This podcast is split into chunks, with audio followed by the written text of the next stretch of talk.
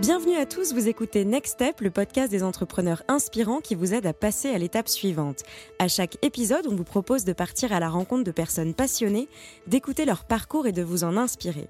Pour vous accompagner et vous guider dans cette aventure, nous serons deux. Je m'appelle Elisa et je suis avec Tariq. Bonjour Elisa, bonjour tout le monde. Alors comme vous le savez, nous sommes dans le studio de la Chambre de commerce de Bruxelles qui représente les intérêts des entreprises bruxelloises.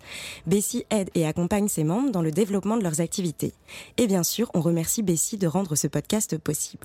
Avec l'accélération digitale de Telenet Business, osez développer votre marketing en ligne. Prenez gratuitement rendez-vous sur accélérationdigitale.be et clients ou pas, nos experts viendront vous expliquer comment. Pour cet épisode, nous sommes ravis d'accueillir Marc Philipson. Bonjour Marc. Bonjour. Bienvenue dans Next Step, on est ravis de te Merci. recevoir. Tu es bien connu des Bruxellois puisque tu es le patron de la librairie Filigrane et tu viens juste de fêter les 30 ans de la maison. Plus grande librairie de plein pied au monde, 3000 mètres carrés, plus de 250 rencontres avec des auteurs par an, c'est un véritable succès. Et dans Next Step, on a l'habitude d'inviter des entrepreneurs qui ont un parcours atypique, non linéaire, avec des reconversions, des next steps comme on dit.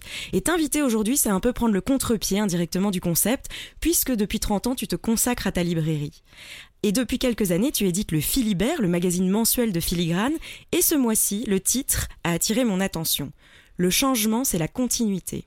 Et dans l'édito, tu écris Le changement, c'est la continuité, ce n'est pas pour rien quand on sait tout ce qu'il a fallu contourner ou abattre, affronter, construire et reconstruire depuis le début de l'aventure.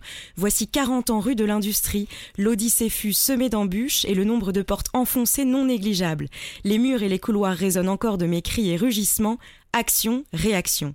Est-ce qu'on peut revenir ensemble aux prémices de l'histoire? Finalement, ta next step, tu l'as fait au tout début de ta carrière puisque tu as commencé comme jeune enseignant.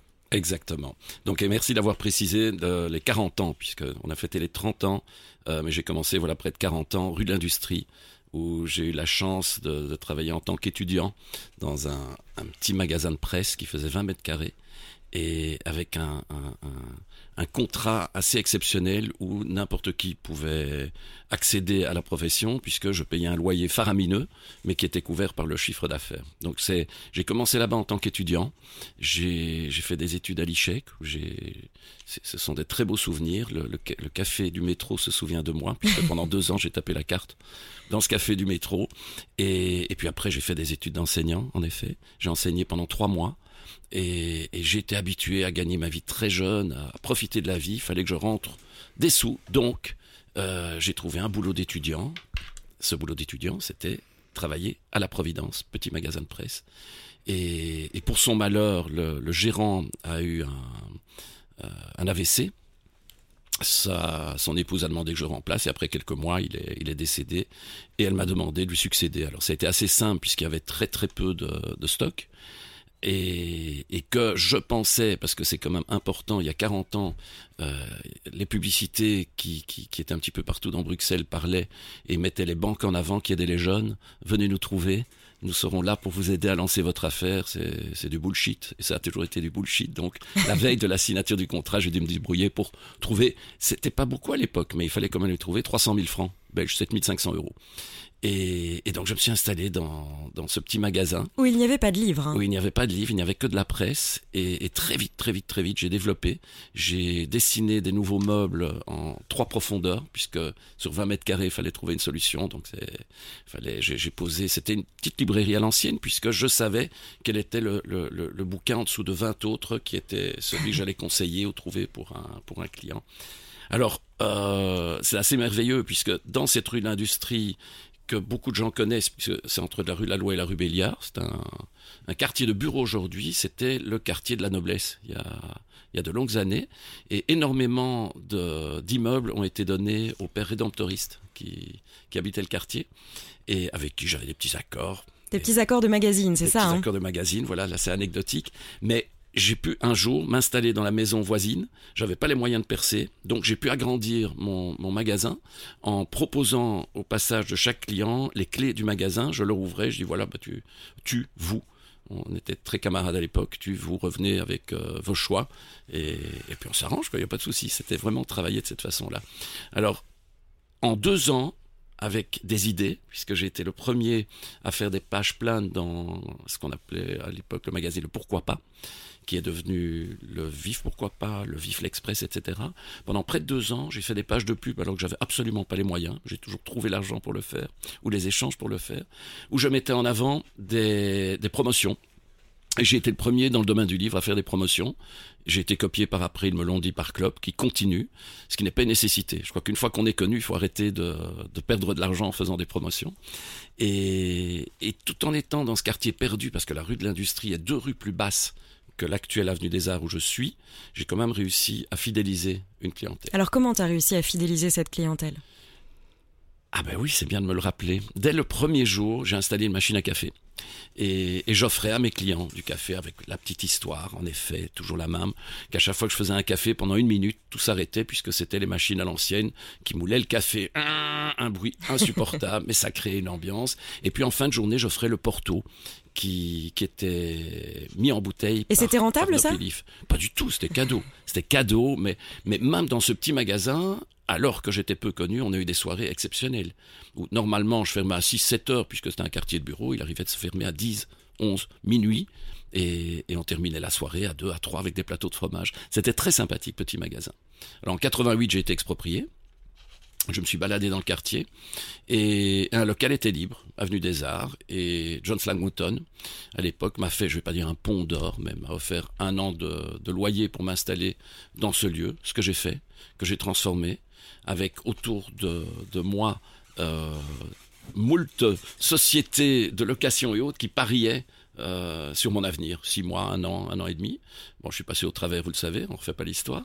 Et, et, et, ce magasin a, a en fait a fonctionné parce que j'ai travaillé tout à fait différemment des autres. Alors c'est-à-dire, mais je me suis inspiré ça j'aime bien le raconter, de mon oncle qui était marchand de chaussures et qui avait un magasin avec ses vitrines, comme on en trouve de moins en moins en profondeur. Donc, la porte est ouverte après 10 mètres, on voit, on regarde à gauche, à droite, et puis à un moment on est dans le magasin on est très gêné d'en sortir. Donc j'ai toujours travaillé porte ouverte, par 30 degrés et par moins 10 degrés. Et j'ai accepté, je n'ai jamais été élitiste. J'ai lu depuis mon plus jeune âge un peu de tout, et la seule collection c'est vrai que je le raconte plus parce que c'était à l'époque, que je n'avais pas en magasin était la collection de Barbara Cartland. D'accord. Pour la simple et bonne raison qu'il y avait déjà des centaines de titres et que ça prenait trop de linéaire. Mais, mais quand on me demandait à Barbara Cartland, je rebondissais toujours en disant je viens de vendre le dernier, mais j'ai autre chose à vous proposer. Il y a une façon de vendre aussi. Il n'y a pas, il y a pas que la connaissance quand, quand on vend quoi que ce soit. Ben, faut aimer ce qu'on fait, faut être passionné, mais il faut aimer vendre aussi. Alors, faut aimer vendre. Alors, c'est un peu une vocation, je pense, chez toi. C'est quoi les techniques euh, de Marc Philipson pour vendre? C'est le plaisir de partager, c'est le plaisir d'accueillir, c'est la convivialité, c'est euh, encore aujourd'hui, alors qu'on considère que je suis un grand entrepreneur, si, si tu viens le week-end chez moi, il m'arrive d'être à quatre pattes à jouer avec un gosse. C'est ma nature. Euh, aujourd'hui, je suis un grand-père heureux, mais je les vois pas assez. Ils sont à Londres, donc quand des, des, des, familles passent avec des enfants, je partage. Je partage mon temps avec eux, je les accueille, je prends des nouvelles, et c'est ce que j'essaye de faire passer à mon équipe. Ils sont près de 80 maintenant, avec une centaine d'étudiants qui, qui, qui tournent autour d'eux.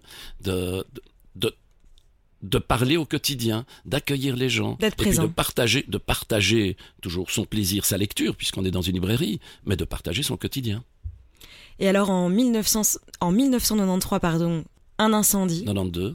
92, pardon. Ouais. Un incendie qui, j'en parlais hier, je recevais un, un auteur, on parlait de Salman Rushdie, de tout ce qui s'est passé autour de Salman Rushdie.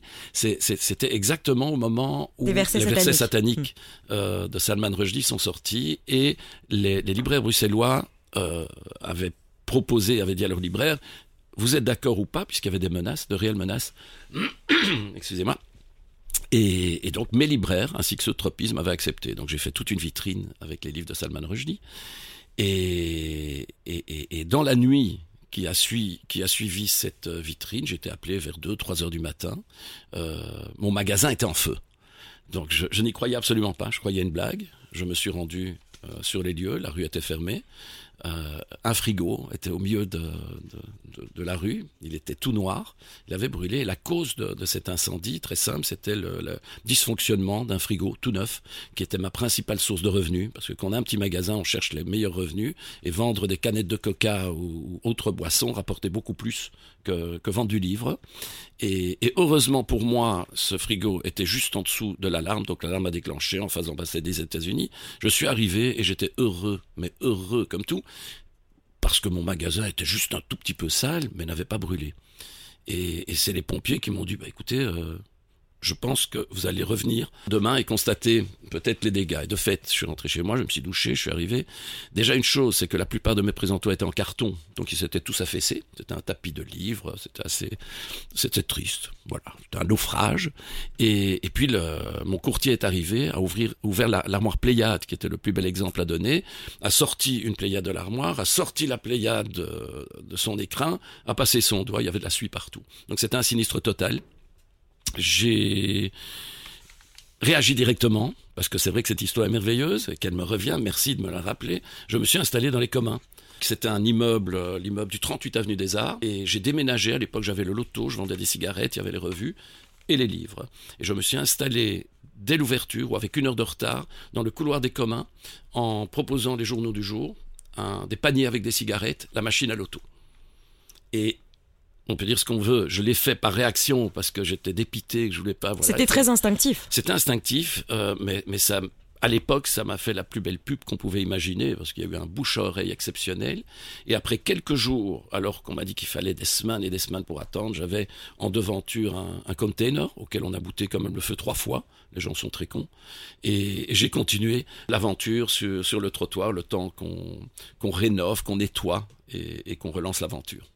Alors c'est parfait parce que justement ce rebondissement, cette capacité à rebondir, hein, je vais en parler dans ma prochaine question. Donc dans ton magazine, il est écrit que tu es un homme d'idées, que tu n'hésites pas à mettre les petits plats dans les grands. Hein. Est-ce que cette folie des grandeurs, parce que je sais que parfois tu amènes des auteurs dans, les plus grands restaurants de Bruxelles, enfin tu ne lésines pas, euh, est-ce que ça t'a joué des tours, des fois cette générosité? Euh, Le seul retour négatif que j'ai pu avoir, c'est la jalousie c'est la jalousie des autres, la méchanceté. Pour le reste, non, ça, non, ça a toujours été un plaisir. Mais ce n'est pas que euh, donner beaucoup pour les auteurs ou pour, euh, pour mon personnel, c'est donner aux autres.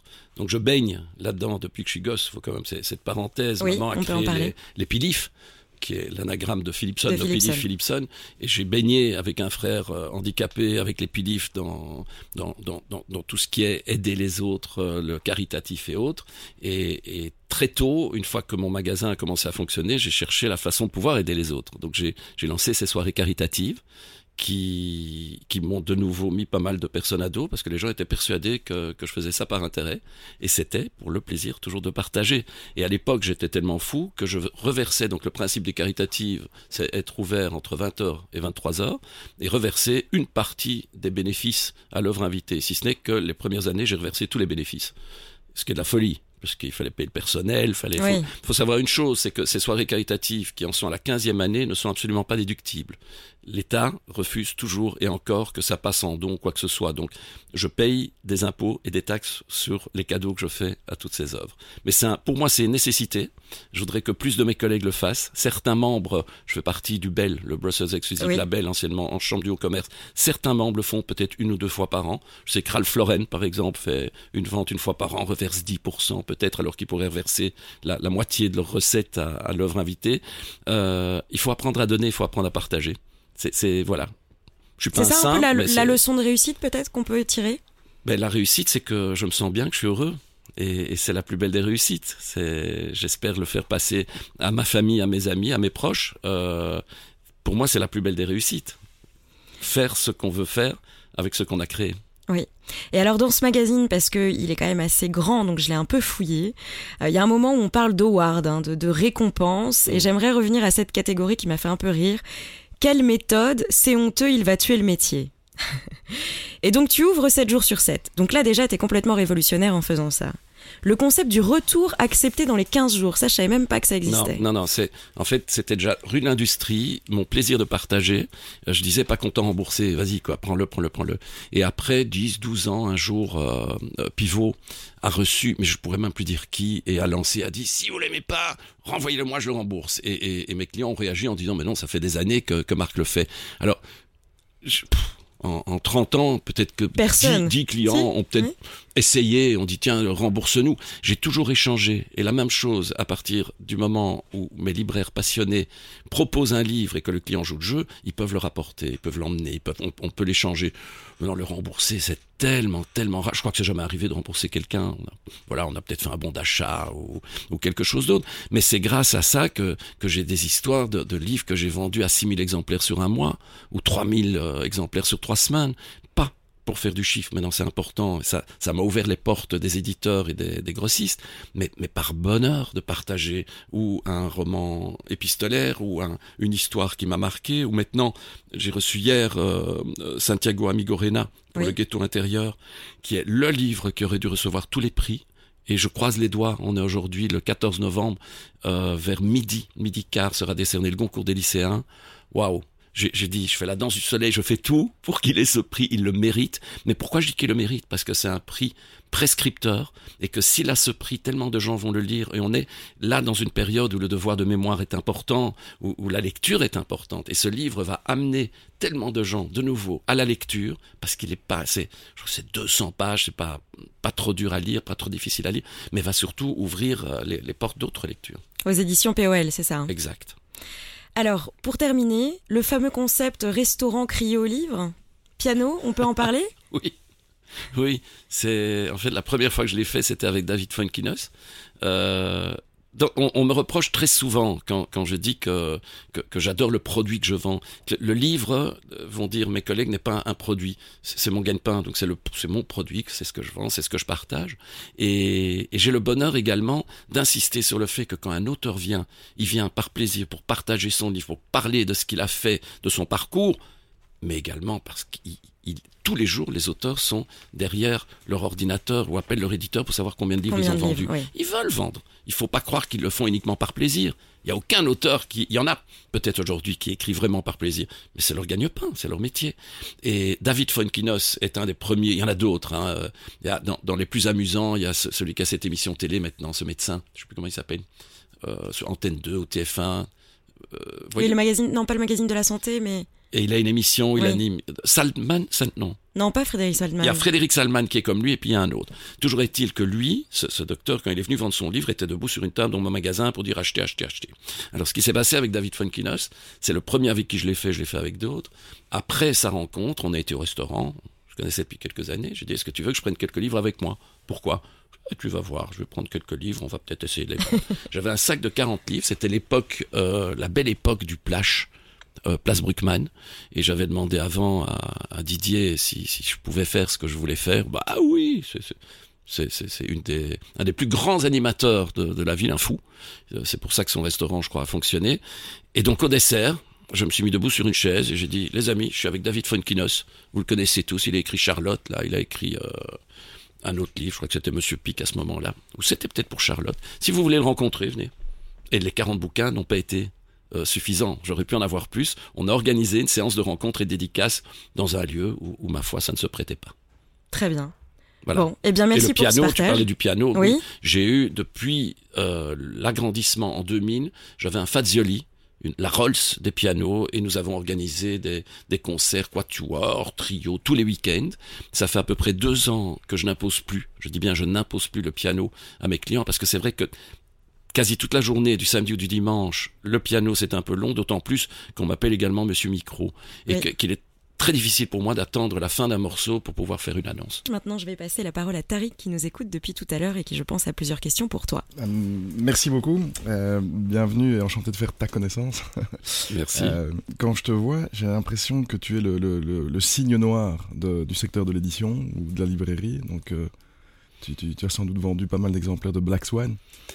Euh, J'ai rencontré l'auteur. C'est assez. Lui s'est présenté à nous. Il est venu il y a quelques mois. C'est un type exceptionnel, Nicolas Staleb, oui. incroyable. Il, est, il a une ouverture d'esprit. Il connaît tout. Il connaît Ouais. toutes les religions, toutes les cultures. C'est voilà, Ouais, c'est bien d'en parler. Il est assez fantastique parce que donc c'est un, un trader euh, donc qui fait beaucoup d'argent Mm. et qui dit tous les 4 ans, je fais une pause pour rattraper mon retard. Donc il est philosophe et trader. Mhm. Et il dit tous les 4 ans, je crois, je fais une pause pendant un an et je rattrape mon retard en philosophie. Et puis il dit, et je ne lis pas la presse ou je ne regarde pas les news parce que ça n'a aucun intérêt. Euh, je lis des livres parce que dans les livres on trouve la réflexion du monde et les- en fait il dit les, les news c'est de la merde et euh, c'est une perte de temps et donc il dit en ne lisant pas le journal je gagne une demi-heure par jour et je sais lire 50 livres de plus par an. Là, waouh. Enfin bon, Mais il est pourtant au courant de tout. c'est ce qu'il ce dit. Donc, euh, Mm. il dit le euh, 80% de ce qu'il y a dans les news n'a pas beaucoup d'intérêt. Donc, euh, comme quoi Exact. le livre peut s'aider à se tenir au courant. Enfin, bon. Mhm.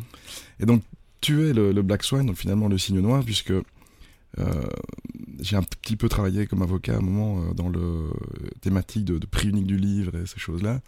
Et dire, bon, ben, on est dans un secteur, c'est le drame, c'est la culture, ça marche plus, le digital, plus personne ne veut acheter. Une librairie ferme tous les jours. Enfin, c'est un secteur un peu euh, comment, en souffrance.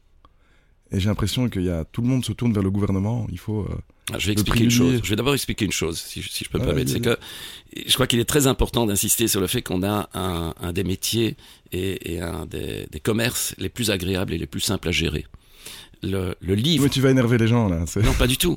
Le livre en soi, le livre, le produit, le livre, est, est un objet merveilleux qu'on partage. Mais le commerçant que je suis a cette facilité, comme tous mes collègues, nous avons une faculté de retour.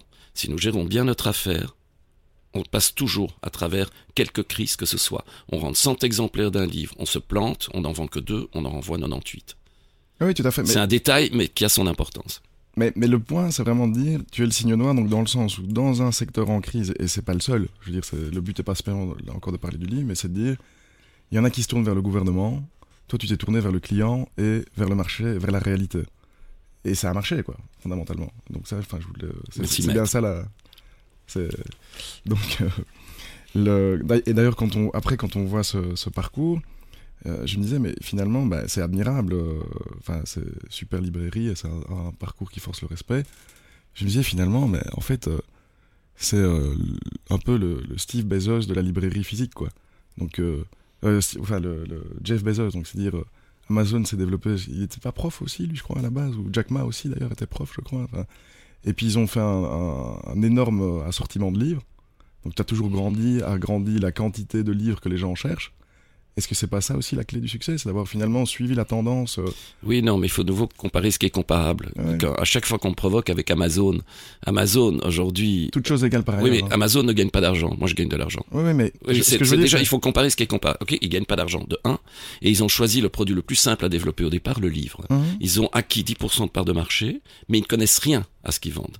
Donc j'insiste à chaque fois, Amazon sont des algorithmes, sont des comparaisons.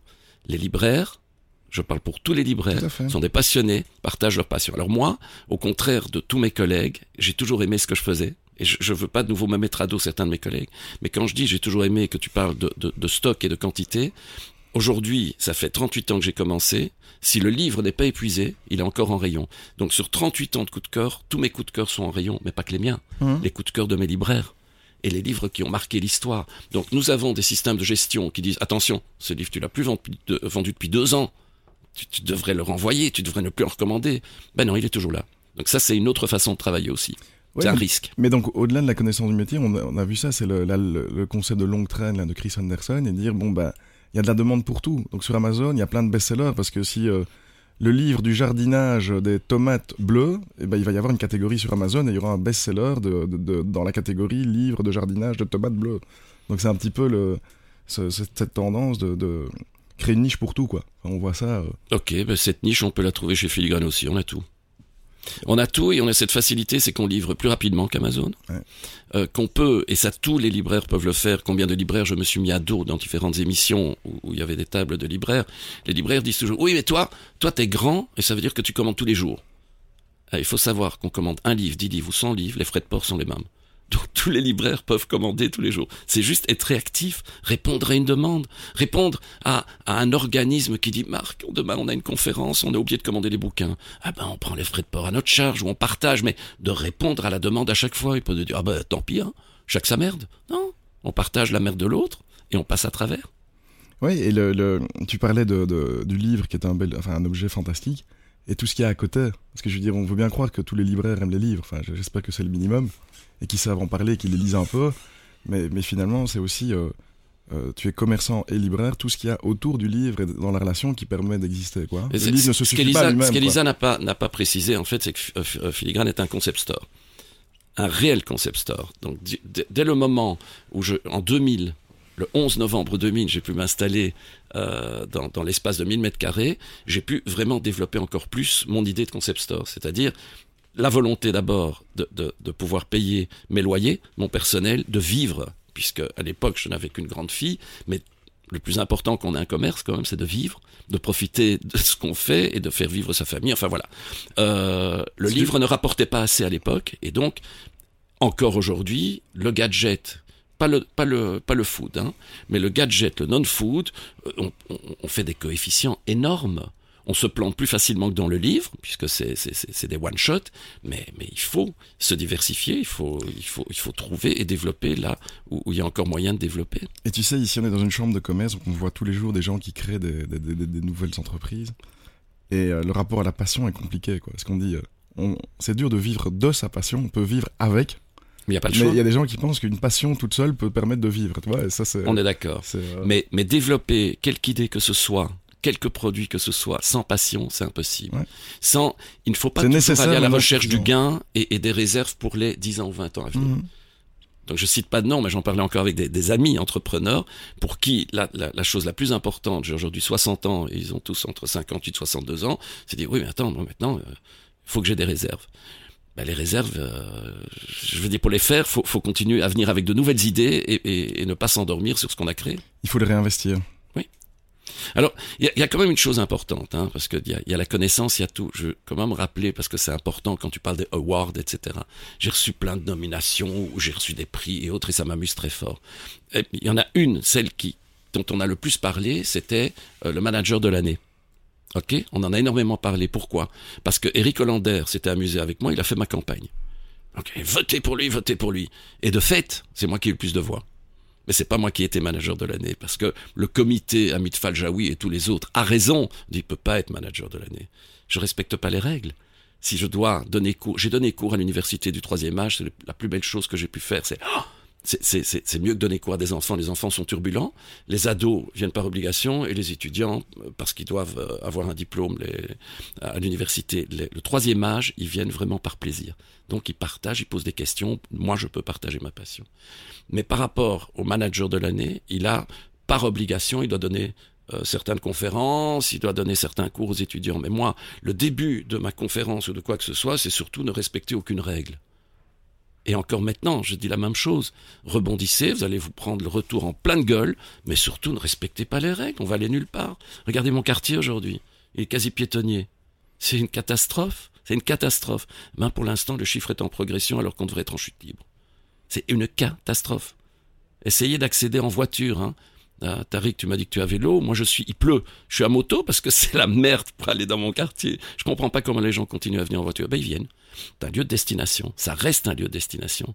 Filigrane est aujourd'hui un vrai lieu de destination. Et je me bats auprès de, la ville de Bruxelles pour avoir des, des, animations pour Noël. Je suis le seul commerce dans ma rue. J'ai pas de braderie. J'ai rien. J'ai rien. Je suis tout seul. C'est chaque fois moi qui dois tout organiser, tout payer. Mais là, maintenant que ma rue est piétonnière, qu'est-ce que ça va être Noël?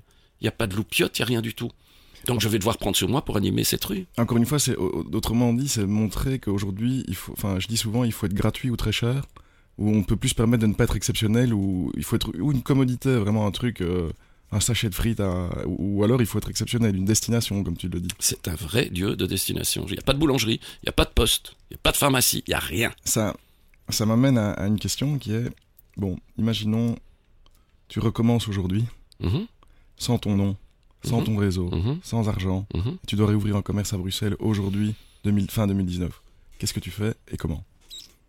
À mon âge ou, on recommence l'histoire? Comme Parce tu que l'âge est important aussi. Hein. Bah, oui, mais à mon âge, je vais déjà en forme. percevoir. Oui, oui, mais si, si je n'ai rien, si j'ai pas les fonds, les banques vont pas prêter à un, un vieux de 60 ans. Ok, mais euh, on s'en fout des banques, tu l'as dit. J'ai pas de euh, fonds, j'ai rien du tout. Ouais.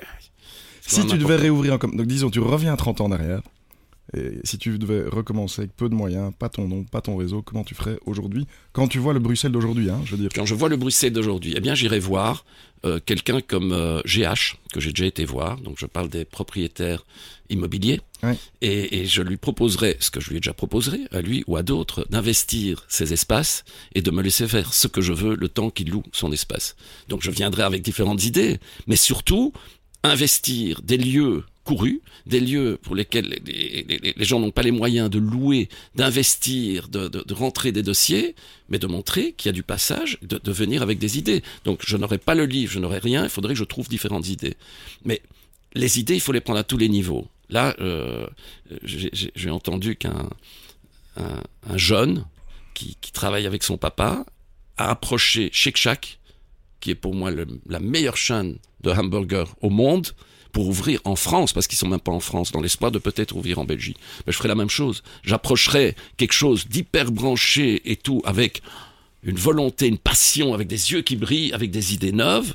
Et, ça ouvre toutes les portes. Encore aujourd'hui, quand je vois certains, jeunes qui viennent avec des idées chez moi, on a plein, plein, plein de, jeunes sociétés. Et ceux que j'apprécie le plus, c'est tous ceux qui viennent maintenant avec leurs nouveaux aliments, nouvelles boissons à l'espace café. C'est énorme, c'est énorme. Et ils sont organisés, et ils sont heureux. Le, dernier qui est venu, c'est des. Je, pourrais pas dire la main, je, le dirais bien pour leur faire de la publicité. C'était il y a dix jours. Je croise un jeune avec son bac. Je dis, qu'est-ce que tu fais là? Je viens proposer mes produits. Et on les a acceptés. Et on t'en a pris combien? 20. Oh, et il est heureux. On a pris 20. Et puis la fois d'après, il est revenu à quelques jours, on en a pris 40. Et ils sont heureux. Alors celui qui a proposé, si je, je me souviens bien, il a terminé des études d'ingénieur commercial, du genre un autre est avocat, ils viennent avec des petites bouteilles qui leur apportent un euro la bouteille, et ils sont heureux parce qu'ils savent qu'ils ont créé quelque chose Ouais. et qu'ils vont aller plus loin. Donc fait. moi je suivrai leur exemple et je demanderai à la limite de les aider. Est-ce que vous voulez l'aide d'un vieux, quoi? C'est d'un vieux qui a un petit peu d'expérience. Si ce n'est que tu as dit que je n'aurais pas, il n'y a pas le nom, il n'y a pas l'expérience et rien du tout. Alors laissez-moi vous aider par plaisir. Voilà. Donc tu, tu, tu restes conforme quoi, finalement c'est aider, partager. euh, Ah oui, euh, voilà. Ah oui. Être dans un lieu de trafic et y mettre de la convivialité. Alors ça, c'est toujours. Ou que je sois dans une, quand je fais une queue, quand les gens tirent la gueule au comptoir, je suis le premier à aller vers la personne, lui un petit sourire, vous allez nous aider. Tellement important, il y en a peu qui font ça. Je parle pas que des fonctionnaires, hein. Je parle pas que des fonctionnaires. Quand, quand on prend l'avion, quand on fait la queue pour entrer dans l'avion et qu'il y a, l'hôtesse qui tire la gueule et ma petite vieille, là, on va passer une heure ou deux heures ensemble, et ils rebondissent parce qu'ils savent très bien que c'est pas que le client est roi, mais que c'est nous qui avons raison. Et il y en a peu qui osent faire sourire les gens, qui osent provoquer. On va terminer, mais avant de terminer, on a quelques petites questions pour toi. Alors tu ne dois surtout pas réfléchir et répondre le plus brièvement possible. T'es prêt Pas- Oui, mais il y a le joker, hein. Il y a le Moi je, joker. moi, je donne toujours le joker. Ok, il y a le joker. Ok, bon. Un conseil que tu aurais aimé qu'on te donne Fonce, profite. Le cliché qu'il faut oublier à jamais sur euh, la vie des auteurs. Qui font ça par plaisir. Une mauvaise habitude dont tu aimerais te débarrasser Me poser des questions sur euh, la personne que j'ai en face de moi. Le livre que tu aurais rêvé d'écrire. Soit. Eh bien, c'est la fin de ce podcast. Merci pour votre écoute. On espère vous avoir inspiré. Merci Marc. Merci Tariq. N'hésitez pas à commenter et à nous donner votre avis. On se retrouve très vite pour un prochain épisode. Merci. Merci Lisa, merci Marc. Merci aux deux.